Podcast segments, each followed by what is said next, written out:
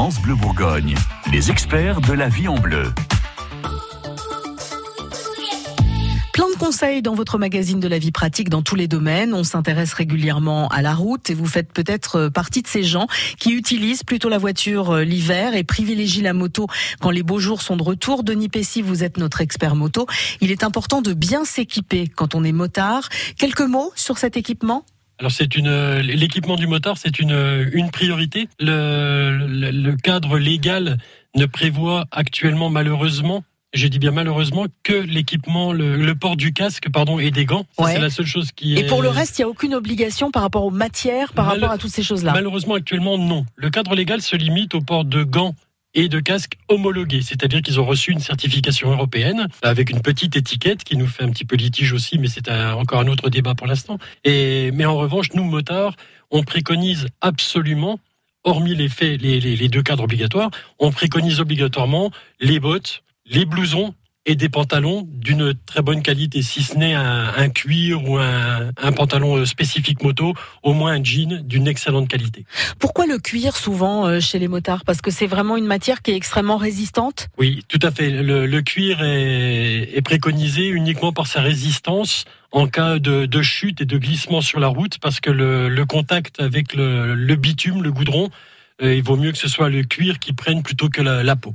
Il y a aussi le côté coupe-vent du cuir. Oui, c'est ça peut être effectivement un, un facteur mais c'est pas ce, ce, que nous préconisons. Nous, on préconise beaucoup plus la sécurité que le confort. Ouais. Euh, on a évidemment quand on se balade à moto en hiver ou quand on fait un, un long périple, hein, parce que c'est vrai qu'on parle souvent de balade quand on parle de moto, mais il y a quand même des gens qui s'en servent pour partir en voyage. Hein, carrément, il y a, il y a énormément de kilomètres qui peuvent être faits. Euh, L'hiver, on va être extrêmement couvert sous son blouson en cuir, par exemple. C'est comme toutes les disciplines qui vont être en extérieur, il faut avoir une bonne protection thermique et contre le vent, mais il ne faut pas non plus être engoncé dans, dans les vêtements. C'est inutile de mettre plusieurs couches ou trop de couches parce qu'après on va être gêné dans ces mouvements et ça peut être préjudiciable.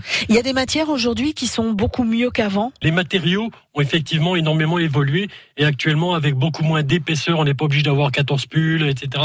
Euh, certains matériaux, parfois malheureusement un peu onéreux, mais restent tout à fait euh, abordable. Vous parliez des bottes. Pourquoi des bottes? Parce que c'est quelque chose qui monte assez haut et qui du coup protège une partie de la jambe? Alors la botte a un double aspect de, protection. Dans un premier temps, c'est euh, sur la face avant qui va permettre de protéger des projections des autres véhicules, des petits graviers ou des choses qui vont protéger le tibia, mais essentiellement la protection latérale sur les deux malléoles, les petites bosses qu'on a de part et d'autre de la cheville, et les bottes moto ou les chaussures un peu hautes moto euh, prévoit cette protection. C'est la première chose qui va être euh, euh, frappée, heurtée en cas de chute à moto. Ça va être les, ça va être les malléoles. Donc c'est pour ça que les bottes protègent parfaitement bien cette cette zone du corps. Équipez-vous bien. Hein. On vous dit pas tout ça pour vous embêter. C'est hyper important. Et les conseils de tous nos experts sont à retrouver sur francebleu.fr. France Bleu Bourgogne. France Bleu.